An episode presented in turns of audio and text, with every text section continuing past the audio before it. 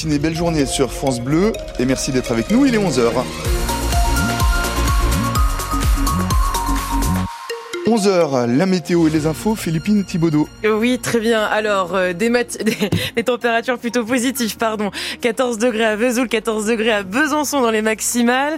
Euh, pareil à, à Baume-les-Dames, 12 euh, degrés à Pontarlier. Attention sur la route, c'est l'info que vient de nous communiquer Christophe à hauteur du Trou au Loup, le tunnel au-dessus de la côte de Mort, si vous préférez, entre Besançon et, Pontarlier.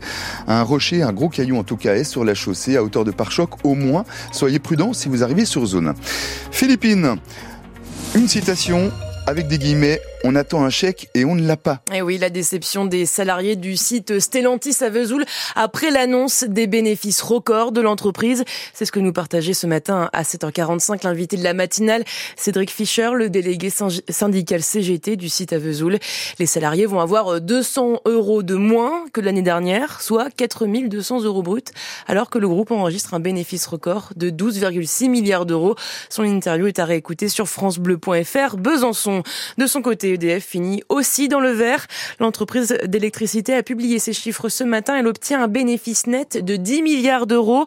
C'est grâce à la hausse des prix de vente d'électricité, mais aussi au redressement de la production des centrales nucléaires françaises.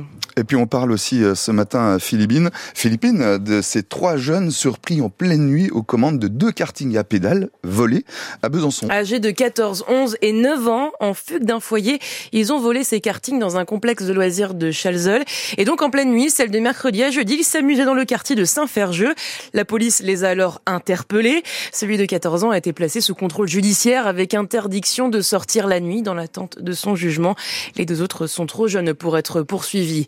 Il avait matraqué Mathias, un jeune gilet jaune en 2019 pendant une manifestation à Besançon. Eh bien, ce policier a été relaxé par la cour d'appel byzantine hier. Il avait été condamné en première instance à 1000 euros d'amende avec sursis et 500 euros pour préjudice moral.